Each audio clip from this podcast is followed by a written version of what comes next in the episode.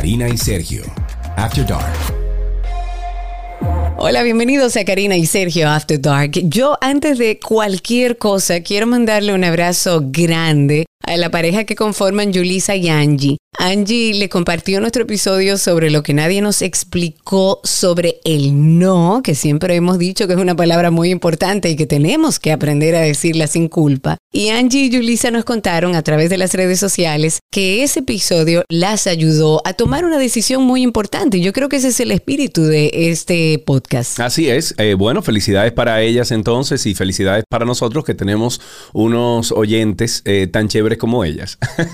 bueno, eh, lindo saber que estamos conectados con personas así y que de alguna forma estamos ayudándolos a tomar esas decisiones que se sienten bien. No voy a, no voy a decir que son correctas, no voy a decir que son incorrectas, pero que por lo menos en el corazón y en el alma se sienten bien. Y qué bueno que podamos a través de nuestros episodios generar algunas herramientas, generar acciones. Esperamos que este nuevo que le tenemos ahora también le sirva y le sirva de ayuda porque queremos hablar de algo que a veces incluso no nos damos cuenta y vamos entrándonos como en una burbuja de codependencia emocional. Porque ¿quién no ha pasado en alguna relación por esta situación? Puede ser cualquier tipo de relación, ojo, porque a veces cuando hablamos de un apego que no es sano, se sugiere como que es una relación de pareja y no necesariamente. Cuando hablamos de apego poco sano también puede surgir en cualquier tipo de relaciones. Es más, hasta un perro puede tener una, ¡Ey, ojo!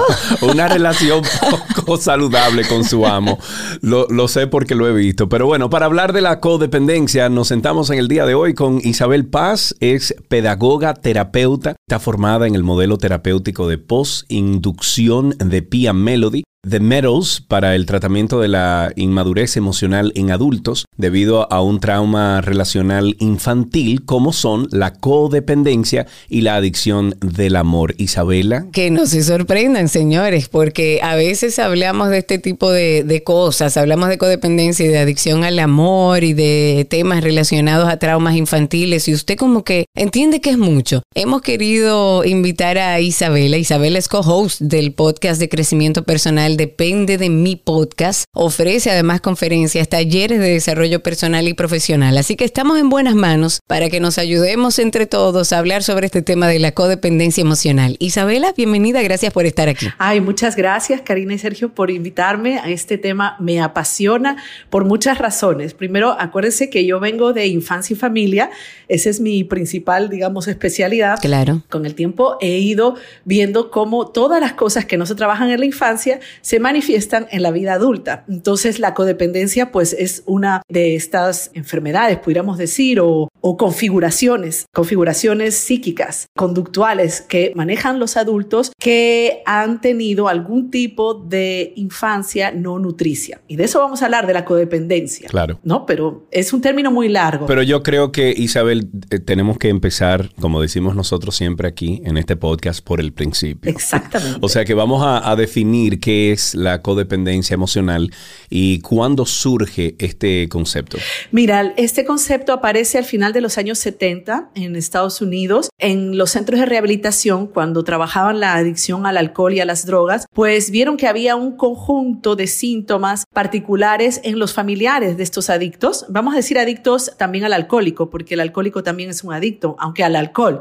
Entonces, para generalizar. Bueno, pues verían una serie de características propias, por ejemplo, el lo que pasa es que hablamos de sistemas alcohólicos, es decir, donde hay un adicto, todo el sistema familiar está enfermo, ¿no? Decimos sistema familiar porque la, la, conducta de una parte, de un miembro, afecta a todas las otras y todo el mundo se ajusta. Entonces, había una serie de patrones de conducta, como tratar de ayudar al adicto para que no consuma, tener esta fantasía irracional de que el adicto no va a consumir, y empezaron a ver que los rasgos del codependiente, de la persona, digamos, este, casada con el adicto, el coadicto, por decirlo de alguna manera, pues era similar a los rasgos de dependencia que presentaba el adicto identificado, el paciente identificado. ¿Qué quiere decir? Que la codependencia es una dependencia, es una adicción a las personas y es un intento de que a través de las personas tú satisfagas tus necesidades. ¿Por qué? Porque el codependiente se construye en un hogar muy poco nutricio emocionalmente y entonces es una persona sumamente carente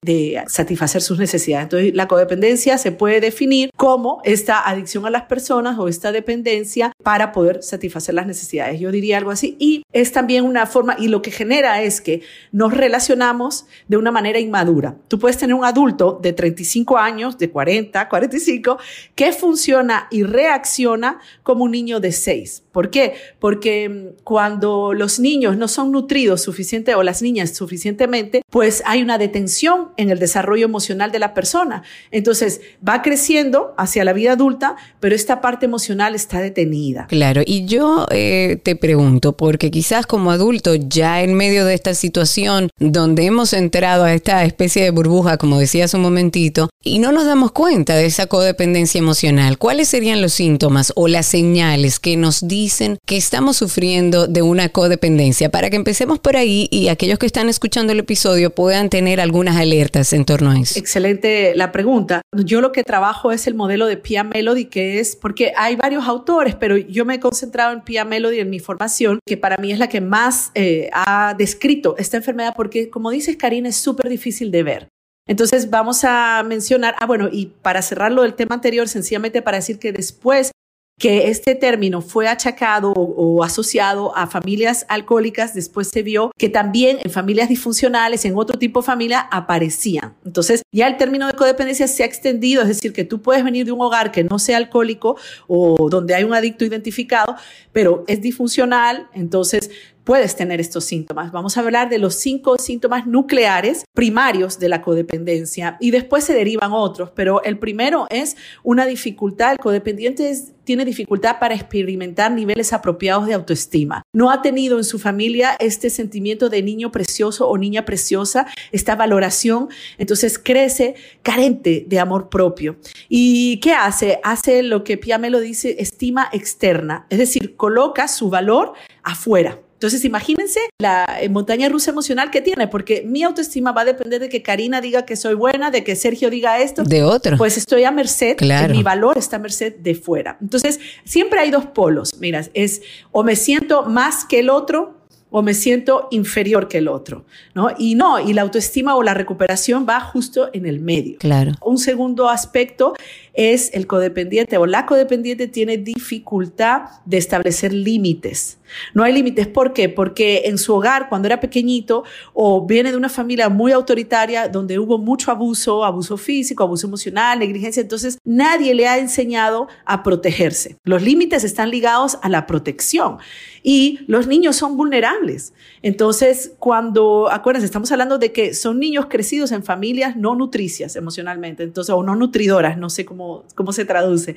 Pero el tema es que, bueno, no saben establecer límites. ¿Qué quiere decir? Que se mueven en dos polos nuevamente. O no tienen ningún límite ni filtro, dicen todo lo que piensan, hacen lo que sea, explotan porque miren, es muy difícil vivir con una persona codependiente porque hay algo muy importante. El codependiente tira todo para afuera. O sea, es como la reacción que tiene desmesurada a lo que pasa afuera en vez de mirar qué está pasando dentro porque no tiene la capacidad. Entonces, en estos dos polos de los límites está o no tengo ningún límite y soy vulnerable a todo, me puede pasar de todo, no veo las situaciones que me pueden dañar, me meto o permanezco en relaciones dañinas, ya sea de amistad o ya sea de, pareja. Y por otro lado, tengo una muralla, así que no dejo pasar a nadie y eso también pues es, es negativo para la persona. El tercer aspecto, esto me encanta porque esto lo he vivido bastante, ¿no? Tanto en pacientes como en mi propia experiencia.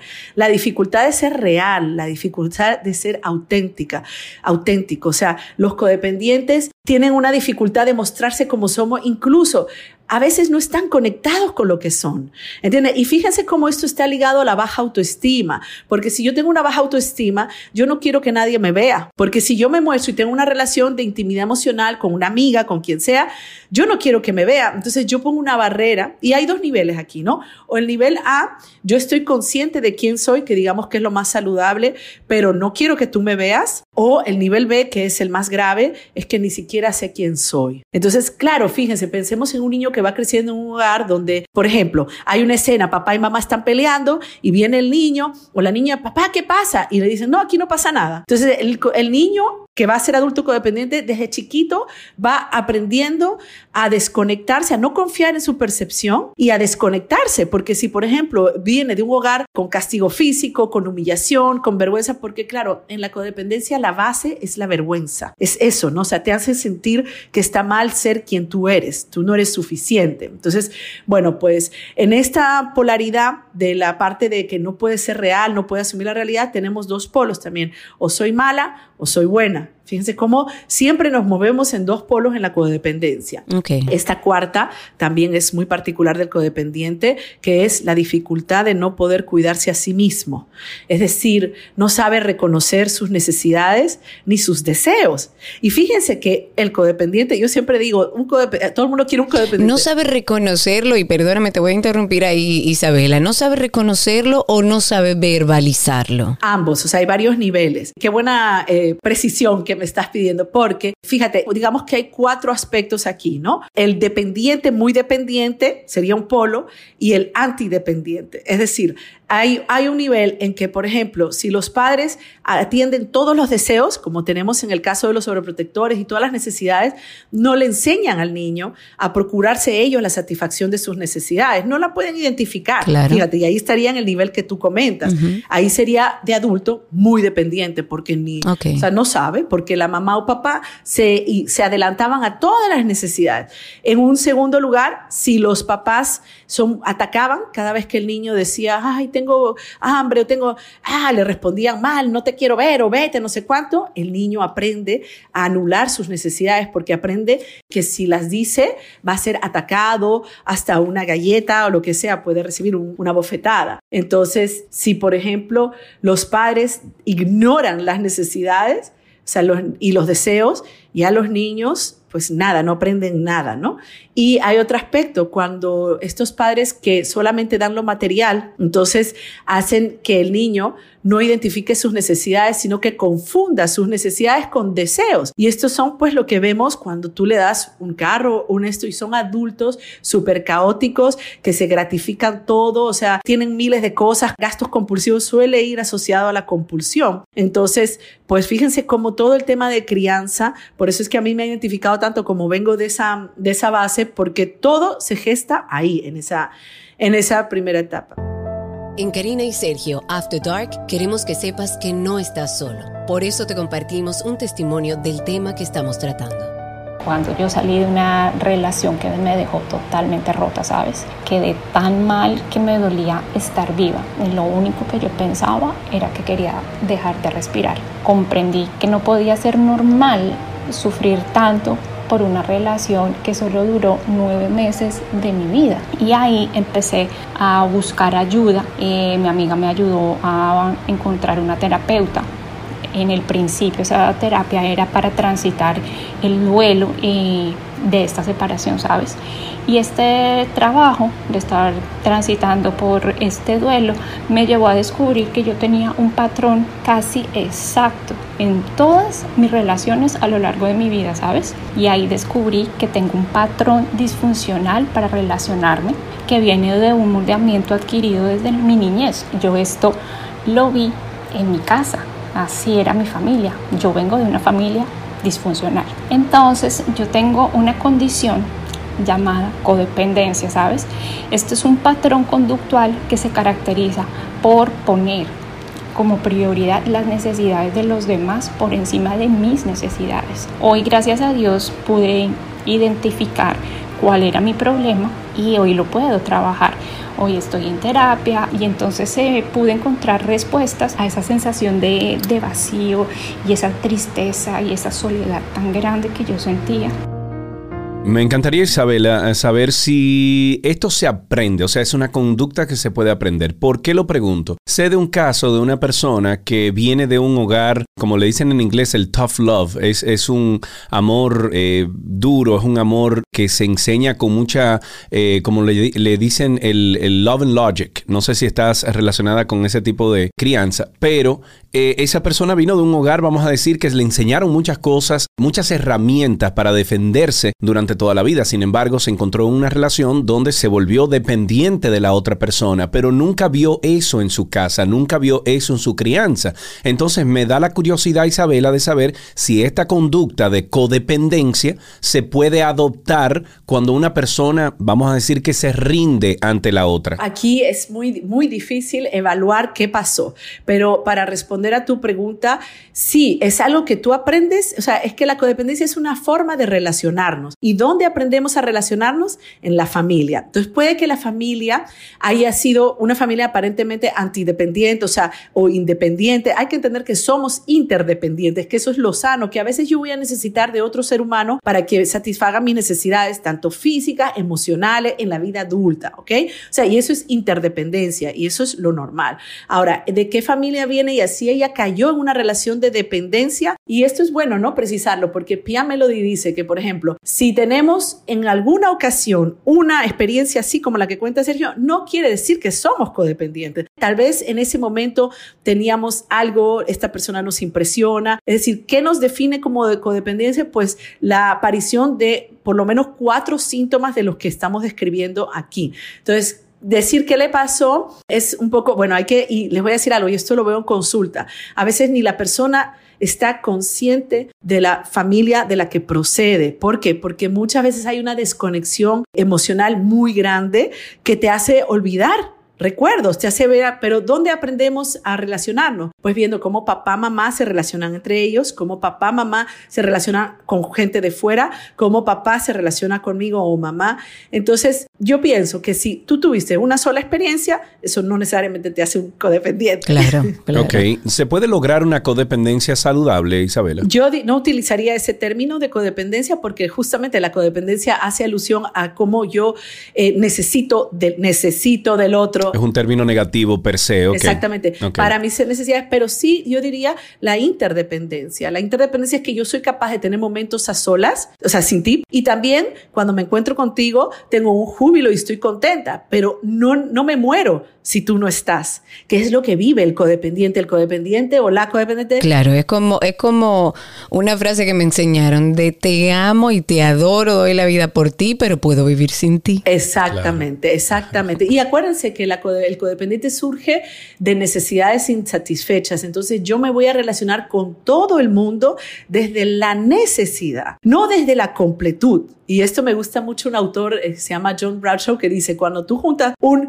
media persona con una media persona, porque si no tiene desarrollo emocional completo, digamos, sale un cuarto de persona. Esa es la pareja bomba, ¿entiendes? Porque no hay nadie completo. Entonces, acuérdense, la codependencia, si algo podemos definir, es una adicción a las personas para satisfacer mis necesidades. Eso es como, como la frase esa dominicana que dice, se juntaron el hambre con la gana de comer. Es así mismo, pero pim, Y la quinta, el quinto síntoma porque con esto cerramos la parte de los síntomas, sería, y este es muy importante, que los codependientes tienen mucha dificultad para experimentar la realidad con moderación. ¿Qué quiere decir? La vida emocional de un codependiente es intensa, es un volcán, es un tsunami emocional, ¿no? Y nuevamente esto también tiene su base neurológica, porque en una familia donde tú experimentaste abuso, negligencia o enredo, donde no hay límites, donde hay una, un papá súper autoritario, una mamá súper autoritaria, no te deja dejan individualizarte, no te dejan separarte de la familia sanamente. Entonces, cuando no hay eso,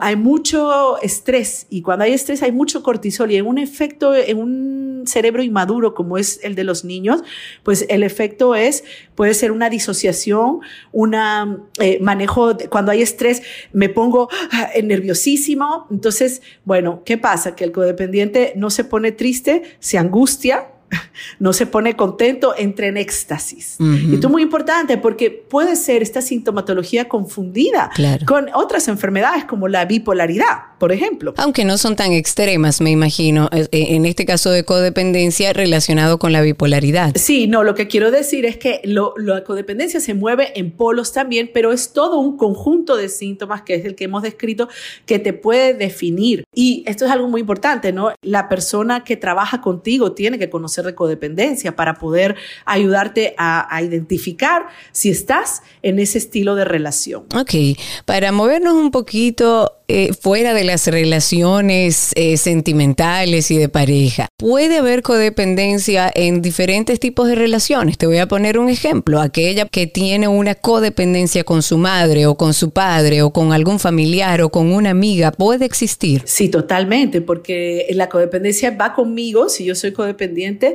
porque esa es mi forma de vincularme. Entonces, todos los vínculos que yo hago van a tener la marca impresa de algún rasgo. Entonces, eh, sí, mira, y ya en, una, en unos síntomas, pues que derivan de los síntomas principales, digamos, pues está esta necesidad que yo tengo de rescatar. A veces yo necesito ser necesitada, entonces de todos los hijos yo voy a ser la, la salvadora, la que más, o sea, porque siempre estoy buscando la aprobación, desde la codependencia del otro, la validación, pero después también Karina y Sergio me resiento si no me reciprocan, si no me devuelven, o sea, y sí, yo puedo hacer codependencia hasta con un empleado, con mi jefe, como dijo Sergio, con un perro. Claro. Yo siempre digo que los perros son codependientes porque los perros te persiguen a todos lados, aunque tú no los quieras. Sí, a todos lados. Ellos nacen con codependencia. sí, son seres no sociales, ¿no? Entonces nos necesitan y eso, eso es bien interesante porque mi hermana no le gustan los perros y mi perro, yo soy muy perruna, iba, iba detrás de ella y era súper gracioso porque donde ella iba a la playa, donde iba siempre se le pegaba un perro. Y yo, yo decía, pero estos perros adictos al rechazo ¿qué es esto? Pero es lindo, es lindo tener esos perros alrededor de uno. La modelo Dayana Torres, Isabela, habló recientemente de la codependencia que sufrió mientras era pareja del cantante Mark Anthony. Ella dijo que, bueno, ni su familia la reconoció cuando estaba en esa relación y que ella dependía del equipo de Mark hasta para, bueno, para echar gasolina en su carro. ¿Cuáles son las consecuencias a largo plazo de permanecer en una relación donde existe la codependencia? Uf, son nefastas, ¿no? Primero, yo diría tu autoestima, porque mira cómo tú te anulas completamente. Yo pienso que es progresivo y esto es muy importante. Probablemente cuando ella empezó, no me conozco la historia, pero cuando ella empezó, todo era color de rosa y todo, y poco a poco, poco a poco, ella se ve metida en una relación así. Entonces, lo primero es que generalmente cuando una persona está con un adicto, con una persona o, o disfuncional, lo que sea, su foco de atención es esta persona cuando yo pongo mi foco de atención en otra persona, me olvido de mí. Entonces empiezo a procurar las necesidades del otro, a que el otro esté bien. Entonces dejo de cuidarme yo. Y desde que yo dejo de cuidarme, y esto es muy importante porque los codependientes, por ejemplo, no van a citas médicas, no van al dentista. Se olvidan de ellos. Sí, se olvidan. y señores, son los que más fuman, los que más este, comen, los que más gastan. O sea, hay una serie de patrones conductuales que surgen de esto porque el codependiente al final huye tener que mirar para adentro. Cuando un codependiente se queda sin foco de atención afuera, lo que le sobreviene es una soledad enorme. Entonces, ¿qué pasa? Cuando tú estás en una relación así, oye, lo primero que se va para el piso es tu autoestima. ¿Por qué? Porque tú tienes la fantasía de que tú vas a cambiar al otro, ¿no? O tú tienes la fantasía de que el otro por fin te va a mirar, porque el que se relaciona con un adicto, a lo que sea, el adicto es un ser indisponible, el adicto está a, su droga y su amante es su droga de preferencia. Vamos, puede ser el juego, el sexo, el alcohol, lo que sea. Entonces, la pareja del adicto es olvidada completamente. Entonces tú estás ahí en una fantasía permanente de que el otro se va a tornar a ti, porque al final lo que opera en el codependiente es tener un final feliz de la infancia. Entonces, luego, ¿dónde más impacta? Pues en la autoestima, impacta en las relaciones porque generalmente se van aislando, no se quieren ver. Acuérdense que yo les dije que eh, tienen dificultad para mostrarse como son. A veces ni siquiera saben cómo son. Yo soy como tú me digas que sea, Karina. Ah, yo soy esto. Ah, pues yo soy esto. Entonces empiezo a cerrarme más, más, más. ¿Y qué sobreviene con el aislamiento, señores? La depresión. Depresión, ansiedad. Isabela, vamos a la parte importante. ¿Se puede recuperar uno de la codependencia? ¿Cómo nos recuperamos y cuál es el proceso? Bueno, Isabela, no diga de esa forma, porque. Sí, por favor, porque no todo el que está escuchando ahora mismo tiene algún tipo de esperanza. Si se está... Lo que pasa es que, es que eh, de, donde surge el término originalmente en los 70, pues acuérdense que era centros de rehabilitación. Entonces, en esa época se consideraba que la adicción no se cura, sino que se trata. Y todavía en los grupos de 12 pasos uno escucha que una vez alcohólico, alcohólico para toda la vida por eso te abstienes de beber. Entonces, yo sí pienso que los patrones, claro que se trabajan de conducta, que, o sea, a ver, el codependiente están todas las esferas cogidas, ¿no? La parte del cuerpo, la parte del pensamiento, tus pensamientos son codependientes, tus sentimientos, como el pensamiento lo genera, tu sentimiento y tu conducta. Entonces, claro, ¿por qué describo todo eso? Porque tú puedes trabajar desde todos los ángulos. O sea, lo primero yo pienso que hay que trabajar son los tres primeros síntomas. La autoestima, es vital trabajarla y ustedes tienen un podcast de un episodio de autoestima muy bueno que yo escuché. Sí, claro, muy bueno. O sea, que podemos referirlos a ese, a ese episodio de trabajar la autoestima. Trabajar los límites es importantísimo porque yo no puedo poner límites si tengo la autoestima baja porque si yo te pongo un límite, Sergio, después tú me abandonas. Claro. Porque yo entiendo que, ¿entiendes? Fíjense cómo todo sigue ligado. Y trabajar el poder ser real y atreverme a mostrarme cómo soy un poquito. Entonces, ¿cómo se trabaja? Y por eso yo digo, yo pienso que primero estar claro que es algo que tú vas a estar toda la vida trabajando, porque lo puede aparecer, por ejemplo, yo aprendo a poner límites tal vez a mi empleado, pero tal vez a mi jefe todavía no. Entonces yo pongo un límite aquí o a mi mamá todavía no, porque es, decir, es bien paulatino. Tenemos que tener paciencia, diría yo, tenemos que tener paciencia lo otro es, bueno, definitivamente tenemos que trabajar en terapia porque hay que trabajar toda esta parte del trauma infantil, de qué nos pasó, nuestra historia afectiva. También quiero decir que hay grupos de 12 pasos para trabajar la codependencia, que trabajar en grupos siempre es bueno porque cuando yo escucho a alguien hablar de su historia, yo puedo identificar algo que yo misma en este momento no puedo ver. Entonces, eh, hay algo sumamente importante. Hay que educarse, señores. Claro. O sea, hay que leer, leer y leer ser porque cuesta identificar, cuesta identificar, son patrones difíciles porque, ¿qué te digo? Cuando nosotros damos, nos damos, nos damos, nos damos mucho al otro, ¿verdad? Puede parecer que somos los seres más solidarios y puede estar disfrazada una codependencia, ¿entiendes? ¿Por qué? Porque al final el codependiente lo que no quiere es bregar consigo mismo. Claro. Entonces escoge a alguien afuera para que se distraiga, es como su droga de distracción, la, la otra persona, y yo me enfoco en la otra, pero además estoy esperando que el otro satisfaga las necesidades que yo misma no puedo satisfacer. Entonces, ¿por qué necesito educación? Porque tengo que saber cuáles son mis necesidades. A veces hay pacientes que, que por ejemplo, no, no se compran ropa. Exacto. Yo lo he visto que tienen una ropa y eso es una necesidad fundamental, no lo compulsivo, ¿verdad? Pero, oye, tienes que tener como eh, ropa o no se asean. Entonces son cosas que, bueno, uno tiene que educarse. Entonces sí se trata, Karina. Yo dije, bueno, porque es difícil, es difícil lo primero identificarlo es difícil identificarte eh, porque subyace una desconexión emocional que surge del abuso,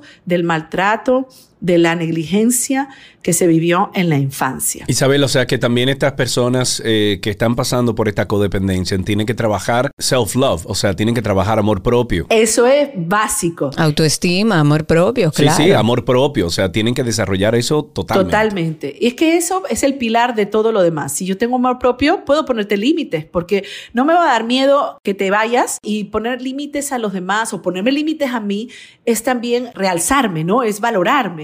Y también voy a poder ser auténtica, mostrarme como soy, porque no tengo miedo de que me veas, porque tengo un buen concepto de mí misma, ¿no? Fíjate cómo de la autoestima se deriva todo lo demás. Y también, bueno, la parte de la intensidad emocional, pues esa, esa también se puede educar bastante, ¿no? Eso viene con el trabajo de los primeros eh, síntomas descritos antes, pero hay que tratar de regularse, ¿no? De un poquito también uno. Y hacer otras cosas, por ejemplo, para mí la meditación, oigan, eso es fundamental. Uy, sí. Como lo quieran llamar, mindfulness. O sea, eso te regula porque yo diría que la codependencia es una dificultad para identificar emociones y para manejarlas. ¿Entiendes? Es como que todo es superlativo eh, en todos los sentidos, o para mucho o para nada. Entonces, es importante también utilizar otras herramientas. La terapia es fundamental, terapia individual, terapia de grupo, grupos de 12 pasos. Tener también personas que tú han pasado por eso y que tú puedes buscar que te acompañen en el proceso. Libros de codependencia. Está Pia Melody, está Melody Beatty, eh, después hay otro que yo no sé repetir, buenísimo, Krishna no sé qué, porque es un médico eh, americano, pero se fue a, cambiar en, la India el nombre. Yo les puedo pasar como un listado de, libros sugeridos. Sí, lo podemos poner ahí en la descripción de este episodio, que al final de escuchar eh, todo esto, pues nuestros amigos vayan ahí abajo los comentarios y pueden nutrirse aún más de, de, todo lo que ha compartido con nosotros Isabel. Quiero agregar algo, porque sí es verdad que cuando dije, bueno, puedo haber este, bajado la moral a algunos. Sí nos recuperamos de la codependencia, claro, pero lo bonito de este proceso de recuperación, de este viaje, es el autoconocimiento, ¿no? Saber qué te pasó, entender, eh, mirarlo con amor, perdonar en el momento, ¿eh? No, esto es, no es que perdono, pero no, perdonar y empezar a nutrirte, a darte tú, porque es que el codependiente está esperando siempre que de afuera te den algo. Entonces, empezar a dártelo a ti misma y es un proceso súper bonito. Es doloroso, señores, porque siempre subyace un trauma, siempre detrás del codependiente ha habido un trauma en la infancia, pero es muy bonito porque es como reparentalizarte, es como volver, te vuelves a hacer cargo de ti y empiezas a descubrir quién eres. Porque él o la codependiente es en función de lo que el otro quiere que sea, lo que el otro entiende, y no se conoce a sí mismo. Entonces, bueno, no quiero desmoralizar a la gente que se pueda haber identificado en el programa, sino que hay solución y aquí también hay grupos de codependientes anónimos y también hay terapeutas que manejan esa, digamos, esa enfermedad o esa forma de vincularnos y hay esperanza, ¿no? No quiero decir que no hay. Y yo pienso que es un viaje muy bonito de recuperación porque es el viaje de autoconocimiento para amarte como tú eres. Entonces es súper bonito y se puede. Y se puede, se puede. Y es como tú dices, Isabela, un viaje interesantísimo. A veces hacer ese viaje hacia adentro es doloroso, tiene sus retos, sin embargo, el final siempre va a ser positivo, siempre va a ser a favor de nosotros. No le tengamos miedo a la terapia, empecemos a hablar de estas cosas, mostrémonos como somos sin ningún temor, que al final del camino, aunque no es un camino lineal, y vamos a tener días muy buenos, días no tan buenos, podemos tener relaciones más saludables. Isabela, muchísimas gracias por estar con nosotros. Ay, gracias a ustedes. Buenísimo el podcast. Gracias. Gracias, Isabela. Si quieres ponerte en contacto con Karina y Sergio After Dark, puedes escribirnos a infoafterdarkpodcast.gmail.com. Además, puedes seguirnos en Instagram, Karina y Sergio After Dark, Karina Larrauri y Sergio Carlo. En este podcast pretendemos siempre ofrecerte herramientas para que tengas una vida más íntegra y para lograr esto es muy importante que todas tus relaciones sean sanas y, y sean en reciprocidad. Ojalá que este episodio sea el comienzo para que mejores las relaciones en las que te engañas pensando que necesitas a esa persona en tu vida para respirar y ser feliz. Eso no es así. En la conducción de este episodio estamos Karina Larrauri y Sergio Carlo. Este contenido fue producido por Cindy Paulino y en la edición Raven Pineda. Karina y Sergio, After Dark.